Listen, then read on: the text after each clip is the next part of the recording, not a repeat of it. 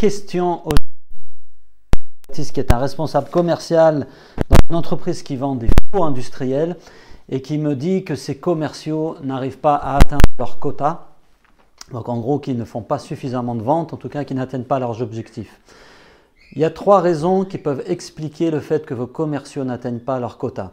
La première, c'est un mauvais ciblage, c'est-à-dire que vous n'avez pas clairement défini qu'est-ce que le client idéal pour votre entreprise. C'est quelque chose qui n'est pas forcément partagé avec vos commerciaux et à ce moment-là, ils ont évidemment du mal à, viser euh, correctement la bonne cible. Ils tapent un peu partout et euh, comme dirait l'expression, on ne peut pas faire rentrer une cheville carrée dans un trou rond. Ça veut dire que vos produits, vos services ne conviennent pas à tout le monde. Il faut donc que vous puissiez clairement définir à qui vous voulez vendre.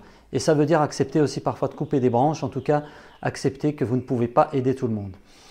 La deuxième raison, euh, c'est le mauvais message. Il y a beaucoup d'entreprises qui n'ont pas clairement défini leur positioning statement, c'est-à-dire leur proposition de valeur, et qui l'ont pas standardisé. En gros, ça veut dire que chacun de vos commerciaux, il a peut-être une façon de présenter votre entreprise et vos produits, et une façon qui peut être perturbante pour un utilisateur final. Donc il est important que vous mettiez ça au clair, que vous puissiez en 10 à 30 mots définir votre proposition de valeur, la partager avec vos commerciaux, construire avec eux des modèles d'email, voir quels sont les emails qui fonctionnent bien parmi les emails qui sont envoyés par vos commerciaux et standardiser tout ça et le partager avec toutes vos équipes. Ça peut aller jusqu'à construire des petits bouts de pitch euh, téléphonique. Je ne suis pas pour le pitch, il ne faut pas trop téléphoner avec des, scripts déjà tout prêts. Mais en tout cas, vous pouvez travailler sur des, des propositions de valeur que vos commerciaux vont pouvoir utiliser, se réapproprier et en tout cas euh, euh, avoir le même, euh, le même message.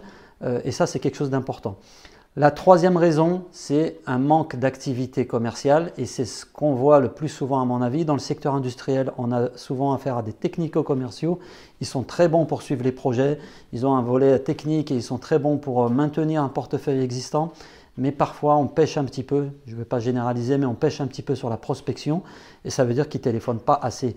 Il faut avoir une activité euh, commerciale intense si vous voulez pouvoir générer du business aujourd'hui. Pourquoi? Parce qu'aujourd'hui, la fenêtre d'attention d'un décideur, elle est très restreinte.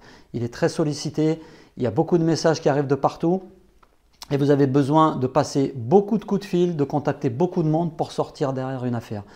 Plus vous allez passer des coups de fil, plus vous allez contacter des prospects, plus vos commerciaux sont sur la route à téléphoner et à prendre des rendez-vous, plus vous avez des chances derrière euh, de sortir des affaires, bien sûr à condition euh, que le message soit clair et que la liste de clients soit bien ciblée.